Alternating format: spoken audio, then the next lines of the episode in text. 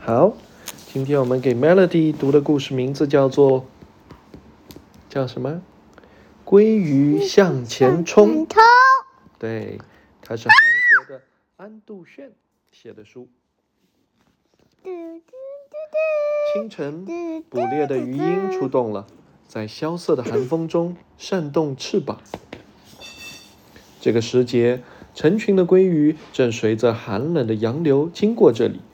青灰色的鱼群中，一道耀眼的荧光在轻快地穿梭，那是荧光鲑鱼。贪婪的鱼鹰狠狠地扑向水面，一条沉甸甸的生命瞬间消失在鱼鱼鹰的利爪下。那条可怜的鱼儿正是荧光鲑鱼的姐姐，它拼命地挣扎着，可是还是没有逃过被捕食的命运。哎呀，你看，一条鱼就这样被被飞鹰给抓了起来。荧光鲑鱼死里逃生，却无法高兴起来。姐姐曾经荧光鲑鱼呢？荧光鲑鱼荧光鲑鱼呢？就是这个。姐姐曾经告诉过他，他的背上铺满了银光闪闪的鳞片。每当其他鲑鱼讥笑他、叫他异类时，姐姐都会安慰他，做他最坚实的依靠。失去了姐姐，荧光鲑鱼的心仿佛被利石割开般疼痛难忍。雪后的清晨，太阳升起，阳光径直照在了海面上。荧光鲑鱼把头探出水面，享受着安宁的时刻。放眼望去，海面上闪动着耀眼的波光，大海敞开胸怀，向荧光鲑鱼展示着这个美丽的世界。水波微微荡漾，是谁游到了荧光鲑鱼的身旁？原来是一只陪伴它的明眸鲑鱼。对荧光鲑鱼来说，这位朋友如同夜空里的星星一样珍贵。荧光鲑鱼遭遇了棕熊的袭击，明眸鲑鱼曾经奋不顾身地救过它。当时，荧光鲑鱼看着明眸鲑鱼流血的鱼鳞，心疼地问：“一定很疼吧？只要你不疼，我就不疼。”明眸鲑鱼的这句话一直深深地印在荧光鲑鱼的心里。时间如流水般逝去，鲑鱼群所在的水流中多了一股新的味道，这味道那么陌生又那么熟悉。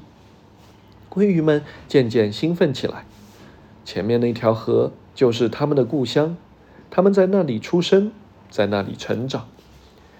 明眸鲑鱼依然陪伴在荧光鲑鱼的身旁。现在我的腹中有无数的卵在生长。我们将去河的上游，就是为了在那里产卵。明眸鲑鱼让荧光鲑鱼十分意外，快乐的心情消失了，他的脑海里冒出了无数的疑问：我们克服数不尽的艰险，经历如此漫长的旅程，难道只是为了产卵？荧光鲑鱼难以置信地摇摇头，他觉得一定还有别的活着的理由。这一天，何伯伯对荧光鲑鱼说：“你真的很像你的父亲。”荧光鲑鱼吓了一跳：“我的父亲？您认识我的父亲？你父亲曾是鲑鱼群的领袖，他带领五百条鲑鱼回到这里，那个场面可壮观了。往后怕是再也看不到那样的景象喽。我的父亲是一条怎样的鲑鱼呢？”你的父亲啊，是一条不受捷径诱惑的鲑鱼，他总是说鲑鱼有鲑鱼该走的路。他还说瀑布是鲑鱼必须越过的坎。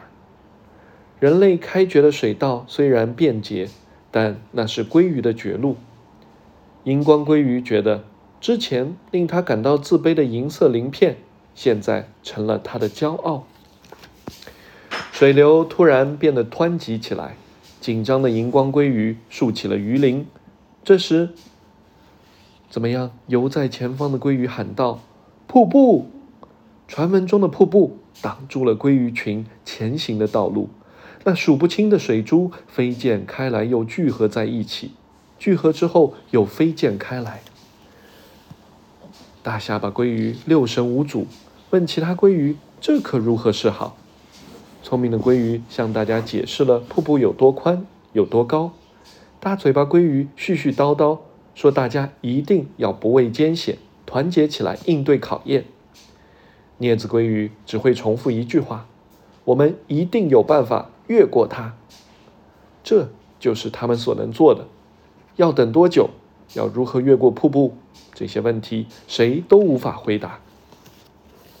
找到路了！找到路了！鱼群中响起了兴奋的喊声，打破了沉默。黑乎乎的隧道里有层层阶梯，我们可以从那儿通过。那是人类为了抓住我们而布下的陷阱。人类是多么可怕的敌人啊！你难道不知道吗？那不是陷阱，我已经试过了。看。我这不是好好的回来了吗？荧光鲑鱼很清楚，那并不是父亲所说的鲑鱼该走的路。如果我们选择捷径，今后我们的孩子也会被捷径诱惑，并养成爱走捷径的习惯。姐姐已经死掉了吗？对呀，被鱼被那个飞鹰给抓走了。但是如果我们能越过瀑布，那一瞬间的喜悦和快乐，我们的孩子也能感受到。这才是鲑鱼该走的路。荧光鲑鱼的话激荡在其他鲑鱼的心中，在静默中有力地传扬开。于是，鲑鱼们开始飞越瀑布，用尽全力，弓起身体，跃向高处。扑通扑通，失败了也没关系，再试一次。要身心合一，用尽全力。荧光鲑鱼使出全身力气，飞身跃起。这时的他什么都听不见，心中无一丝杂念。奇迹在一瞬间出现，他的身体被平缓的水流包围，温暖而舒适。瀑布那汹涌的水流已经被他抛在了身后。成功越过瀑布的鲑鱼群，继续他们逆流而上的巡游之旅。荧光鲑鱼从浅浅的水面露出背脊。感到身体中有一种无比柔和的充实感，这是它在大海中不曾有过的体验。这股拥抱着我的溪水，由高山上的千万水滴汇集而成，它将汇流成河，最后汇成波澜壮阔的海洋。上游的浅滩上，鲑鱼们不顾劳顿，为产卵做着准备。现在你找到活着的理由了吗？明眸鲑鱼问荧光鲑鱼。荧光鲑鱼忽然感到很羞愧，他想起自己曾说过，一定有比产卵更有意义的事。我现在终于明白，生命的意义就在离你不远的地方。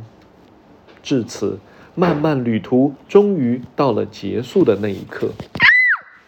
明眸鲑鱼开始用尾鳍。在河床上刨坑，它的腹鳍被锋利的石头划破了，但它继续用腹鳍、用嘴巴用力刨，似乎一点儿也不害怕。一怕，它一点都不怕疼。过了好久，产卵的地方终于布置好了。明眸鲑鱼用嘴张得大大的，无数美丽的樱桃色的卵从它的腹中竞相涌出。缓缓地飘落在沙砾上，如雪花般轻柔曼妙。荧光鲑鱼紧紧闭上了双眼，它的腹中流出了白色的液体，慢慢地包裹住樱桃色的卵。不久后，荧光鲑鱼和明眸鲑鱼张着嘴，互相依偎着，一动不动。这是世界上最美丽而又最悲壮的画面。这里既有荧光鲑鱼和明眸鲑鱼出生的形态，也有它们离去的模样。寒冬来临，河面上覆盖着厚厚的冰层，在冰层之下，幼小的鲑鱼们在一天天长大。不久的将来，它们也会与大海相逢。这就是荧光鲑鱼和明眸鲑鱼的故事。写给你的话，这是一位近距离观察鲑鱼三十年的老人最诚恳的话语。每年秋天，鲑鱼没有抱怨，也从不耍赖地游向江河。比起人类，我觉得鲑鱼更了不起。在我们周围，很多人为了生活离开自己的故乡。这些离开的人中，把自己的故乡忘得一干二净的不在少数。所以，看着数百条鲑鱼成群结队的游向江河的壮观景象，我总是忍不出、忍不住发出由衷的赞叹。就是这样，鲑鱼真是一种神奇的鱼类。来到这个世界后，就到距离故乡一万六千千米远的海洋旅行。三四年以后，在不远万里回到故乡。回到故乡的鲑鱼产卵后，会在产卵的地方失去生命。它们历经千辛万苦回到自己出生的地方，就是为了产卵、繁衍后代。鲑鱼的这种生存模式，深深地触动了我的心灵。于是我下决心要将鲑鱼的故事描绘出来给大家看。要想观察鲑鱼，亲自去江边。当然是最好的，但是如果你不方便去江边的话，就看看这本书吧。这本书就像反映鲑鱼生活的一面镜子。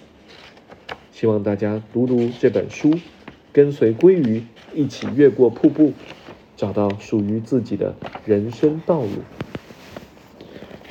哇哦，这本书写的好美哦，Melody，